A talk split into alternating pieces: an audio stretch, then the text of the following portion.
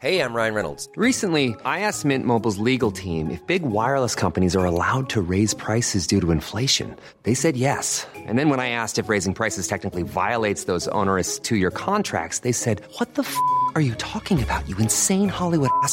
So to recap, we're cutting the price of Mint Unlimited from $30 a month to just $15 a month. Give it a try at mintmobile.com slash switch. $45 upfront for three months plus taxes and fees. Promo for new customers for limited time. Unlimited more than 40 gigabytes per month. Slows. Full terms at mintmobile.com. Bonjour et bienvenue dans Podcasting, le podcast quotidien d'actualité du Grand Sud-Ouest. Chaque jour, suivez-nous à la découverte de l'information régionale avec les journalistes des médias indépendants qui sont nos partenaires. Je m'appelle Jean Berthelot de Lagleté et l'épisode du jour vous est présenté par Marion Ruot de l'équipe Podcasting.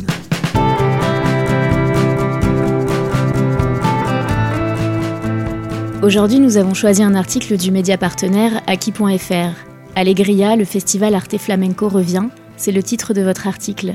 Bonjour Solène Méric. Bonjour Marion. Solène, vous êtes journaliste pour le site Aki.fr et aujourd'hui, avec vous, on va parler du festival Arte Flamenco.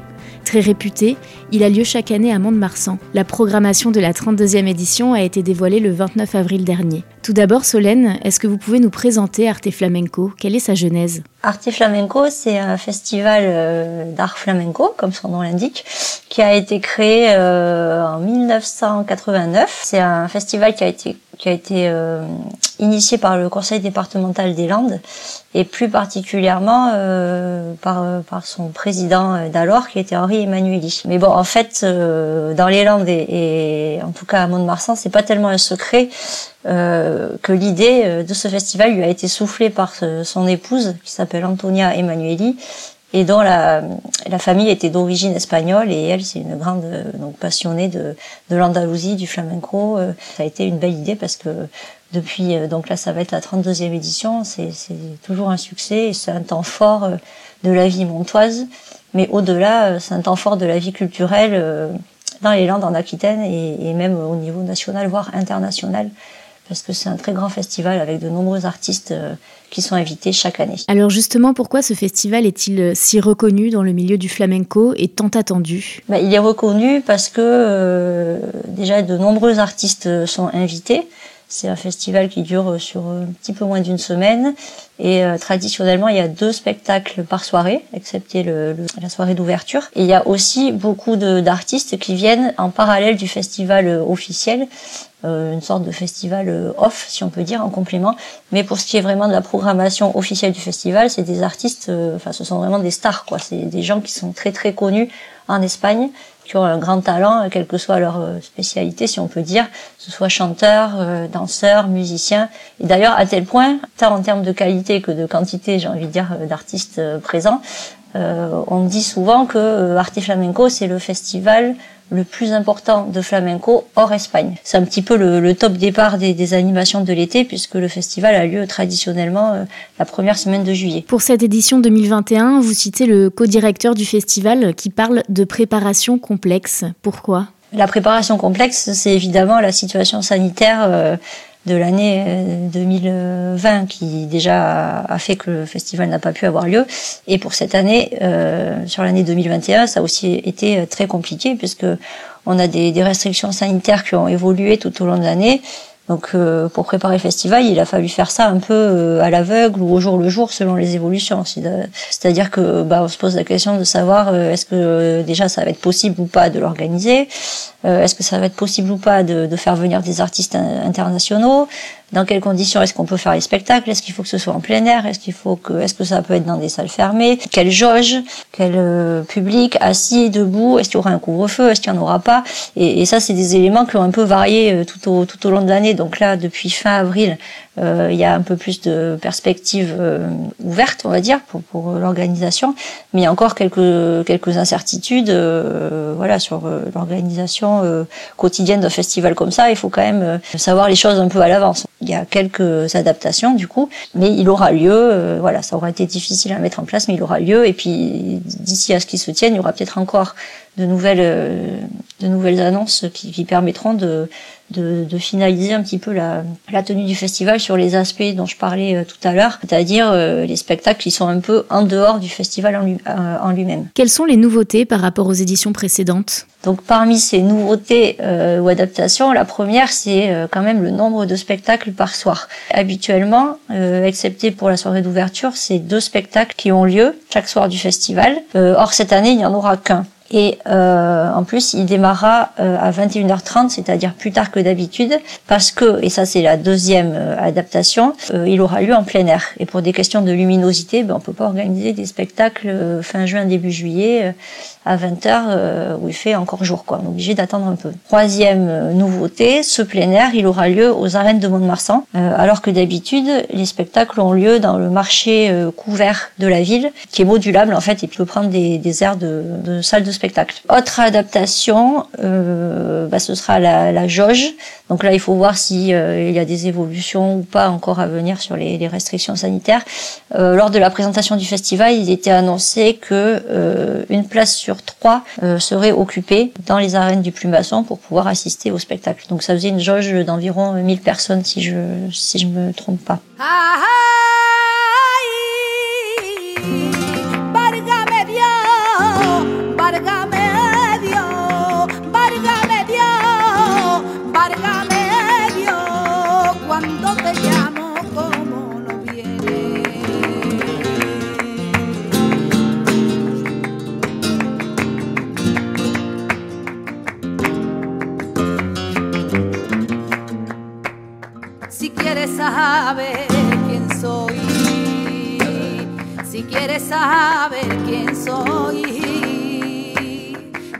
Santo Domingo vengo ya Santo Domingo voy.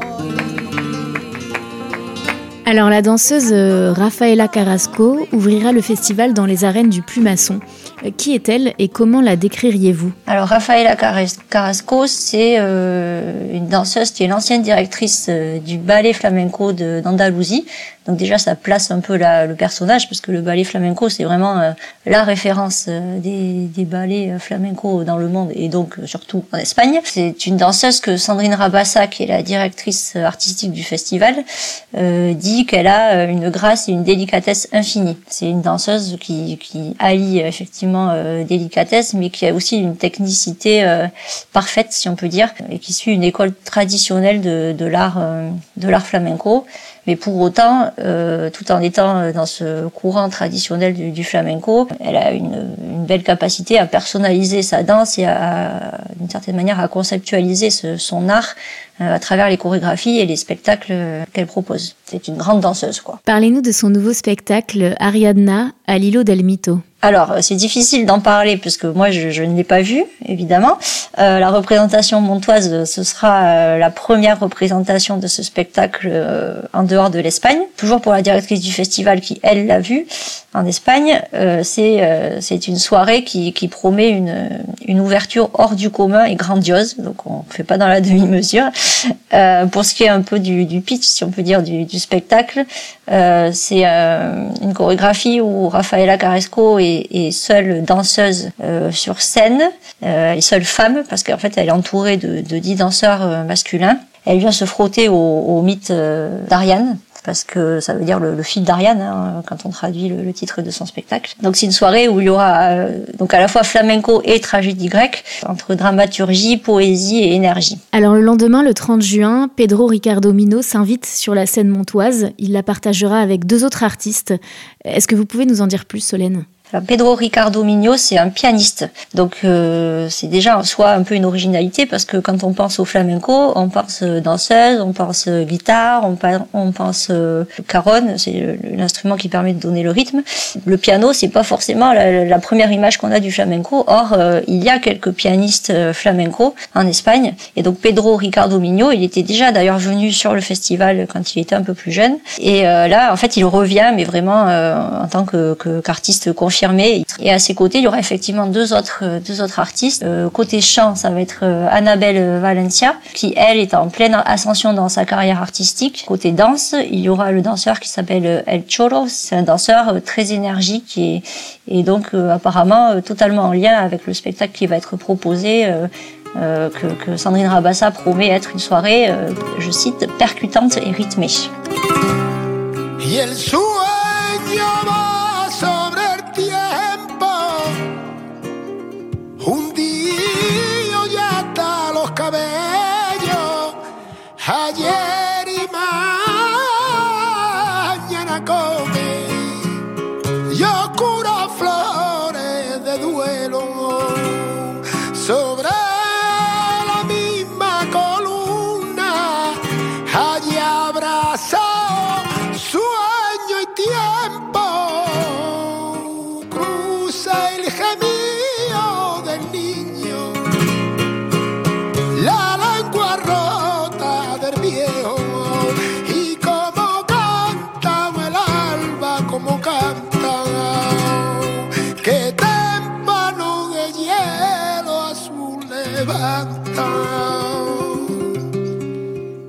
La soirée du 1er juillet, elle, sera portée par un casting 100% féminin.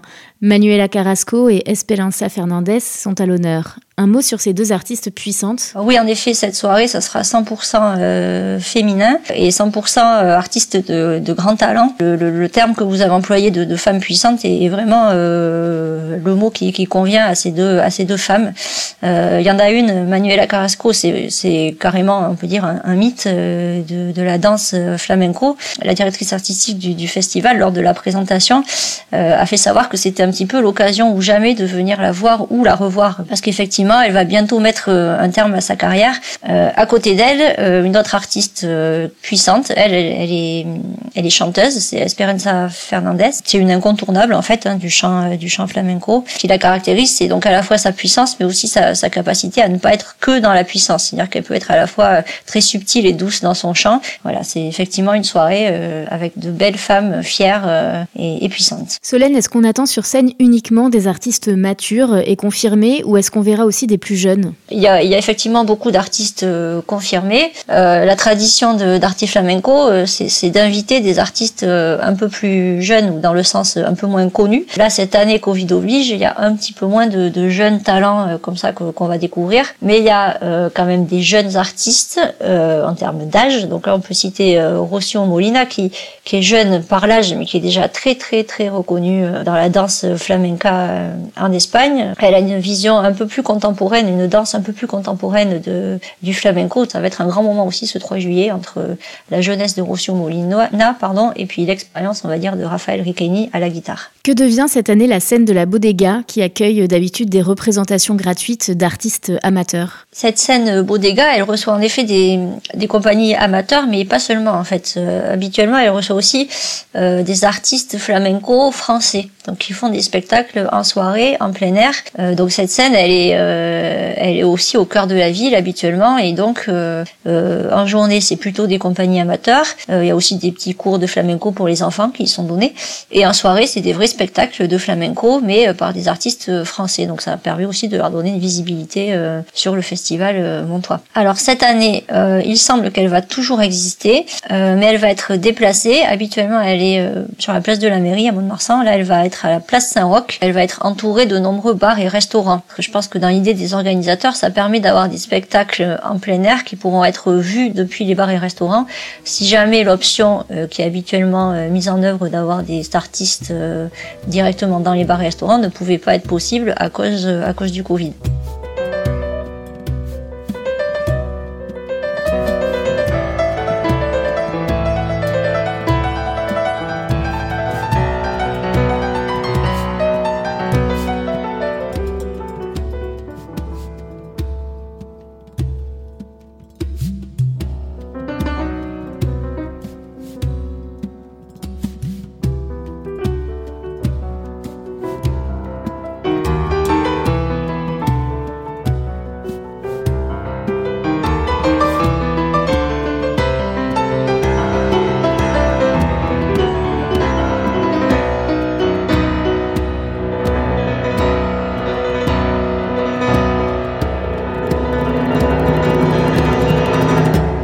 Solène, selon vous, est-ce que le festival montois euh, Arte Flamenco s'adresse seulement à des connaisseurs euh, et des passionnés ou est-il accessible à toutes et tous? Je crois que la volonté des organisateurs, euh, c'est que ce festival s'adresse à tous et toutes en créant des spectacles dans la ville, comme je le je l'expliquer tout à l'heure. C'est vraiment une volonté d'ouvrir d'ouvrir le flamenco à tous. On peut voir un, un premier spectacle de flamenco et pas aimer, mais pour autant, il faut donner une deuxième chance en fait à cet art parce que comme je le disais tout à l'heure, il y a vraiment du flamenco très pur, très traditionnel que voilà qui peut ne pas plaire.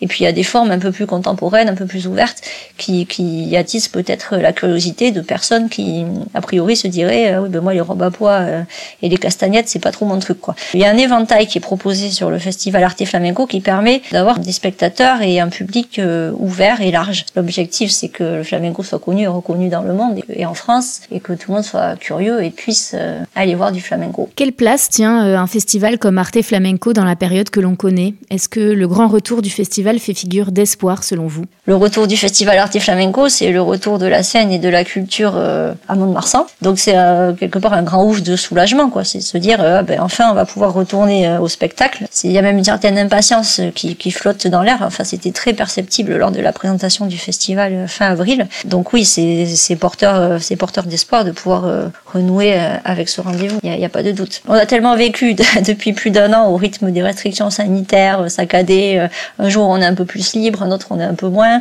Donc on peut peut-être rester un peu prudent sur euh, voilà sur le côté espoir parce que le, festival sera pas totalement euh, ce qu'il est habituellement. Mais finalement, on nous a tellement présenté les, les, restaurants et les lieux de culture comme comme les derniers remparts d'une liberté retrouvée que oui, l'annonce d'un festival tel qu'Arte Flamenco avec l'importance qu'il a, et oui, c'est une belle occasion de se dire qu'on peut y croire encore et qu'un jour on reviendra à un monde un peu plus qu'on connaissait avant, euh, en tout cas sur l'aspect culture. Et, ça, c'est oui, c'est un signe d'espoir. Merci beaucoup, Solène Méric, d'avoir été avec nous. Merci. Je recommande vivement la lecture de votre article. Il s'appelle Allegria, le festival Arte Flamenco revient, et il est à retrouver sur le site daki.fr. Merci Marion Ruot, c'est la fin de cet épisode de podcasting. Production Anne-Charlotte Delange, Juliette Chénion, Lisa Feignet et Mathilde Leuil. Iconographie Magali Marico. Programmation musicale Gabriel Taïeb. Réalisation Olivier Duval. Si vous aimez le podcast quotidien d'actualité du Grand Sud-Ouest, n'hésitez pas à vous abonner, à liker et à partager nos publications. Retrouvez-nous chaque jour à 16h30 sur notre site et sur nos réseaux sociaux, ainsi que sur ceux des médias indépendants de la région qui sont nos partenaires. Retrouvez-nous aussi sur toutes les plateformes d'écoute, dont Spotify, Apple Podcasts ou Google Podcasts. Podcasting, c'est l'actu dans la poche.